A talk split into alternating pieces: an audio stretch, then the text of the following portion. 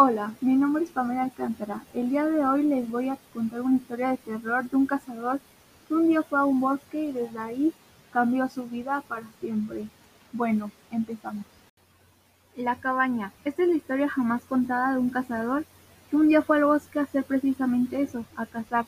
En su travesía decidió cambiar de rumbo para dar diversidad a su oficio, así que giró su camioneta y la estacionó frente a un bosque desconocido que tenía la fama de ser abundante en presas grandes.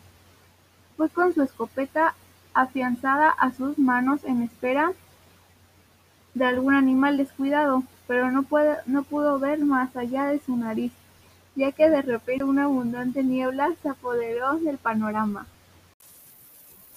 Esta resultaba tan espesa y profusa que el cazador pudo dar con su rumbo de origen y se adentró en el bosque más de lo que había planeado. Caminó y caminó frotando sus manos en sus antebrazos, pues consigo un frío atroz que le escaló hasta los tuétanos al pobre cazador, mientras un marcado humo blanco salía de su boca con cada respiración. A su vez temblando como una hoja, el cazador comenzó a dar gritos desgarradores por la desesperación, ya que sintió que dos días enteros habían pasado Sentía hambre, sed, frío y angustia, hasta que a lo lejos de repente divisó una pequeña cabaña de madera. Fue corriendo hasta la cabaña y debido a su desesperación entró sin siquiera tocar. Todo estaba oscuro, así que como pudo encontró un pequeño interruptor, pero cuando se iluminó la única habitación, el horror pasó por sus ojos al ver un conjunto de cuadros con retratos de personas mirándolo fijamente. Unos tenían el rostro completo, pero otros no exactamente. A uno les faltaban los ojos, a otro los dientes y al otro todo el rostro.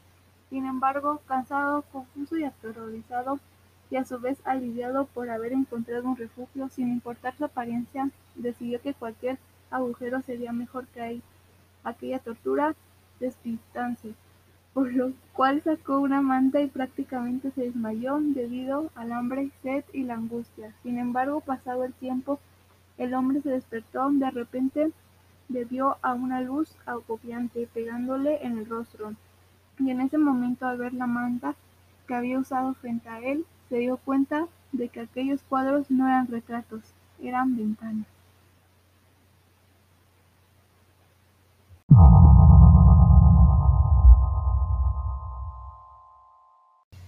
Bueno, eso ha sido todo por el día de hoy. Espero que les haya gustado esta historia terrorífica.